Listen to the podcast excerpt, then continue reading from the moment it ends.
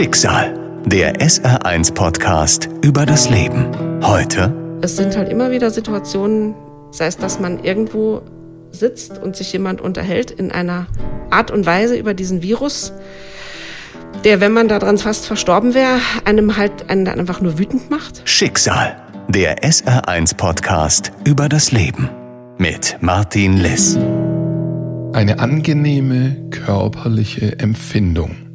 Der Moment nach einer langen Bewusstlosigkeit, wenn der Körper endlich wieder wahrnehmen und genießen kann. Das Gefühl, am Leben zu sein. Im Rückblick ein unvergesslicher Glücksmoment. Und die ersten Erinnerungen, die ich auch habe, sind ganz herrlich ist wohl so anscheinend eine der ersten Ganzkörperwaschungen und das erste Mal, dass mir die Haare gewaschen worden sind. Also dieses warme Wasser war so anscheinend so ein irrsinnig tolles Gefühl, dessen, wo ich mich wieder daran erinnern konnte. Nach drei Wochen im künstlichen Koma ist Sigrid auf der Intensivstation des Klinikums Saarbrücken und kommt allmählich wieder zu sich. Sie erlebt das sogenannte Durchgangssyndrom. Ihr Körper und ihr Geist stehen noch unter dem Einfluss starker Drogen, die sie zuvor im Koma gehalten haben. Der Beginn eines heftigen Entzugs. Und im Anfang ist man ja noch sehr gasig von den ganzen Medikamenten und nicht so ganz Herr seiner selbst. Und ich habe dann wohl teilweise normal schon wieder geredet, aber teilweise noch sehr durcheinander.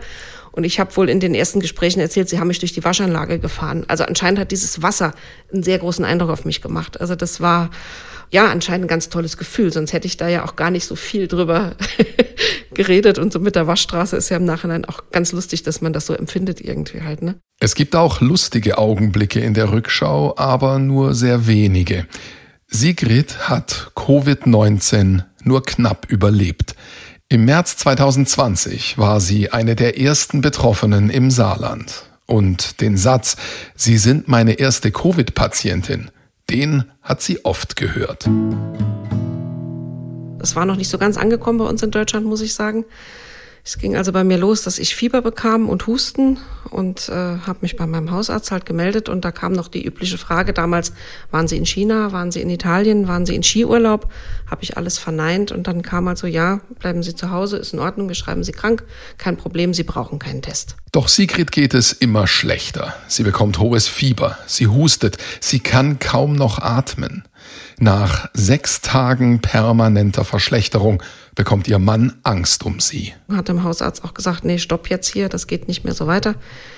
Da ist irgendwas ganz und gar nicht in Ordnung, die muss ins Krankenhaus. Und dann bin ich ins Krankenhaus gekommen und da wurde dann ein positiver Corona-Test natürlich dann gemacht.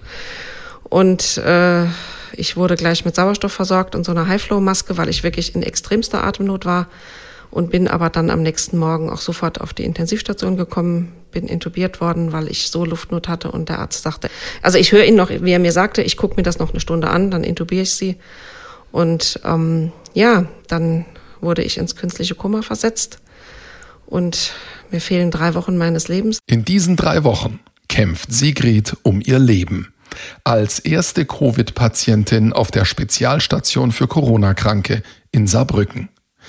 Es gibt noch kaum Erfahrungen mit der Behandlung dieser neuen Krankheit. Es gibt keine Prognose darüber, ob sie es überleben wird oder nicht. Und es herrscht absolutes Besuchsverbot. Also es durfte ein Telefonat am Tag geführt werden mit den Ärzten der Intensivstation und die oft nicht mehr sagen konnten als wir wissen nicht so genau. Wir können Ihnen auch nicht mehr sagen, sie liegt gerade mal wieder auf dem Bauch, sie liegt auf dem Rücken. Wir haben das probiert, wir haben das probiert. Wie gesagt, es war März letzten Jahres, es war alles ein Ausprobieren, das sagen die Ärzte auch heute noch.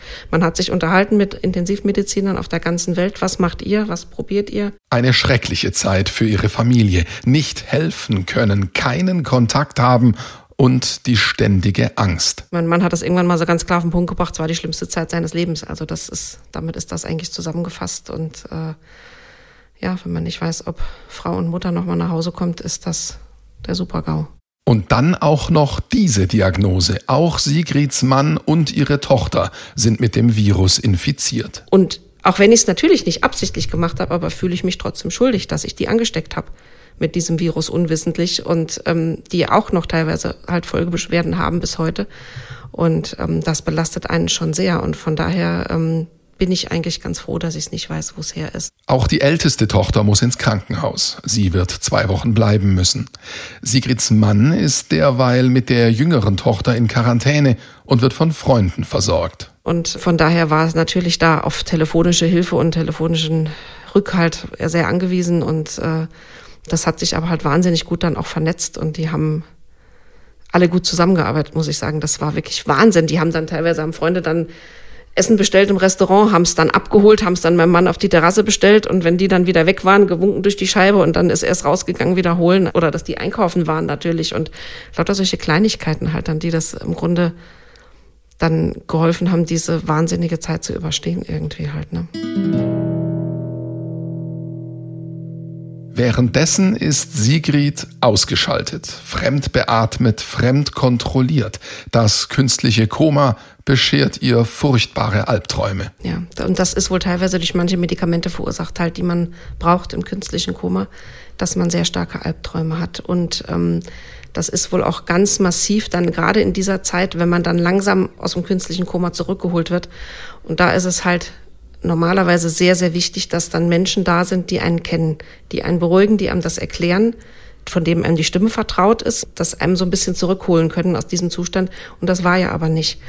Und gerade dieser Zustand, dass man aus diesem Koma wieder wach wird und kein vertrauter Mensch um einen drumherum ist, das ist auch was, was mich heute noch sehr belastet und was mich auch lange in Albträumen verfolgt hat. Sigrid ist keine gewöhnliche Patientin. Nicht nur, weil sie die erste der Covid-Station ist, sondern auch, weil sie selbst Krankenschwester ist und jetzt Patientin an ihrem eigenen Arbeitsplatz. Und ich habe wohl sehr randaliert, also meine Kolleginnen, die mich kennen, die lachen immer schon so, die sagen immer so, ja, typisch Sigrid, also ne, randaliert ohne Ende. Man ist einfach in diesem Stadium nicht Herr seiner selbst. Und ich habe zum Beispiel halt auch in dieser Aufwachphase den Tubus im Mund überhaupt nicht toleriert, dass halt noch ein Luftröhrenschnitt auch gemacht werden musste. Und ähm, dass sie mich dann im Grunde wach werden lassen konnten. Aber auch diese Luftröhrenkanüle habe ich mir wohl dann am nächsten Tag direkt selbst gezogen. Also ich habe alles, was ich in die Finger gekriegt habe, habe ich dran rumgerupft. Und äh, da haben sie im Nachhinein auch gelacht, sagten, ja, typisch Frühchenschwester, weil auch von Frühgeborenen kennt man, dass die sich an allen Kabeln ziehen, die sie erreichen können. Und ich, das habe ich wohl auch getan.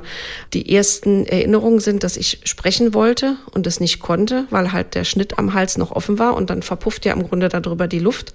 Also so die ersten Sachen, an die ich mich aktiv erinnern kann, ist, dass ich reden wollte und die Leute mir gesagt haben, die entsprechenden Pfleger oder Ärzte, Frau Straub, wir hören Sie nicht und haben mir dann gewiesen mit der Hand, Sie müssen das zuhalten, damit wir Sie hören. Sigrid will sprechen, sie will leben, sie will sich bewegen, sie will arbeiten und vor allem will sie erst einmal eines, zurück nach Hause.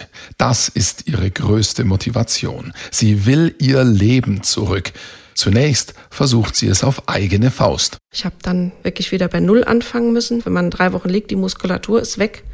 Man hat null Kraft mehr. Man kann weder aufstehen noch laufen, sonst irgendwas. Also geschweige denn die Zahnbürste im Mund halten oder irgendwas. Also ich habe wirklich alles ganz mühsam über Wochen wieder lernen müssen.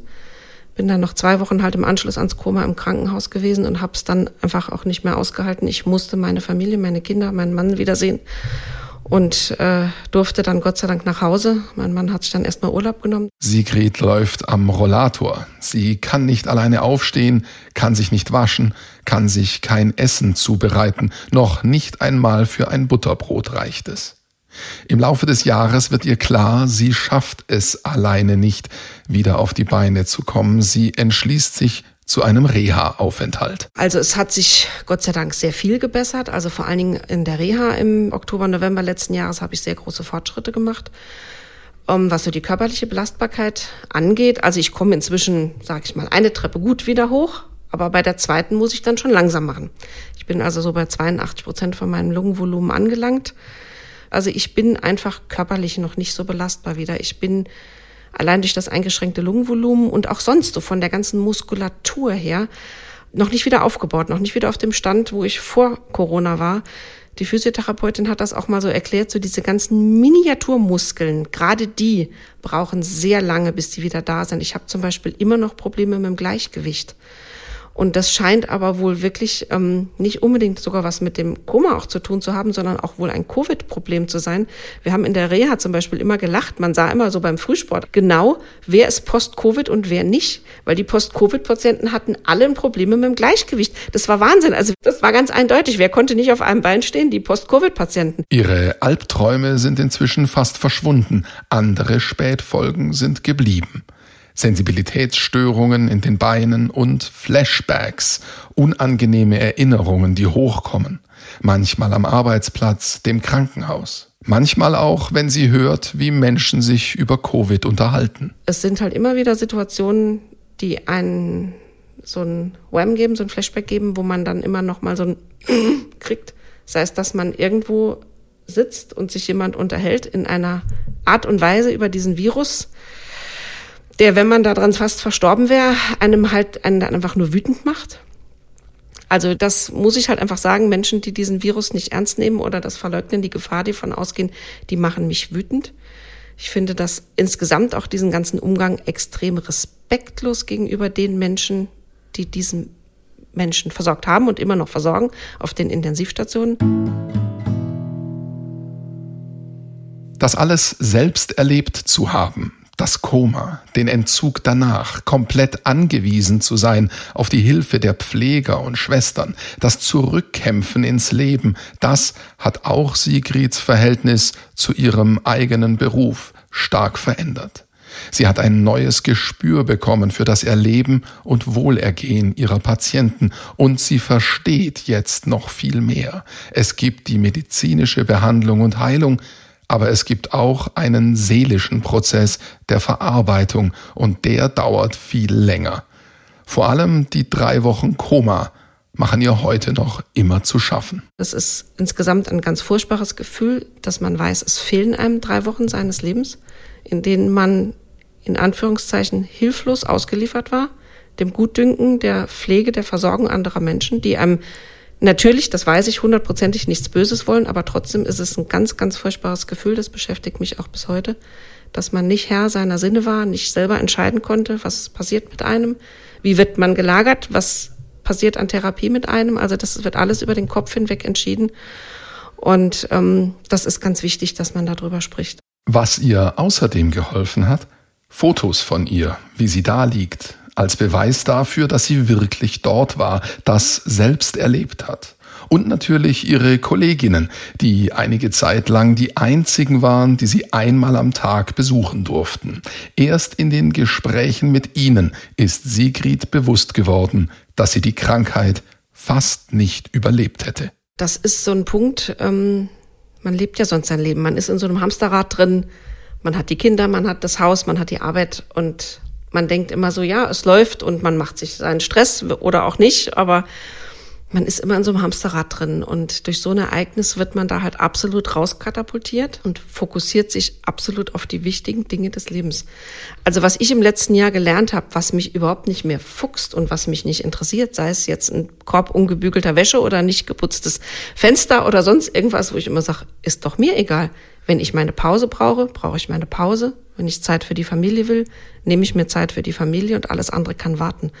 Und das ist was, was schon das Leben nochmal extrem lebenswerter macht, muss ich wirklich sagen. Einfach die Zeit zu genießen und äh, sich nicht so viel verrückt machen lassen halt von so diesen normalen Alltagssachen, die einem natürlich im ganz normalen Alltagstrott, man ist da halt einfach drin, aber so ein Ereignis katapultiert einen da halt raus. Und man setzt den Fokus absolut anders. Und das äh, finde ich auch ganz wichtig, weil irgendwo ist es einfach, ja, man muss es genießen. Ich habe eine zweite Chance bekommen und äh, die möchte ich auch einfach jetzt genießen. Ich habe letztes Jahr irgendwann mal gesagt, so Leute, ich weiß gar nicht, was ich eigentlich sagen soll. Wie sagt man Danke für sein Leben? Das ist, das ist ja eigentlich was, da kann man sich gar nicht bedanken. Da kann man gar nicht genug Kuchen und was weiß ich was bringen. Und weil, ja, wie sagt man Danke für sein Leben? Das ist eine unmenschliche Leistung, die die da vollbracht haben und selber immer im Risiko, sich selber noch zu infizieren am Patienten. Also das ist äh, Wahnsinn, muss ich wirklich sagen, ja. Ich habe höchsten Respekt vor den Menschen, die das gemacht haben und die den Mut hatten, auch zu sagen, ich versorge diese Patienten. Schicksal, der SR1-Podcast über das Leben. Alle Folgen in der ARD-Audiothek und auf vielen anderen Podcast-Plattformen. Eine Produktion des Saarländischen Rundfunks.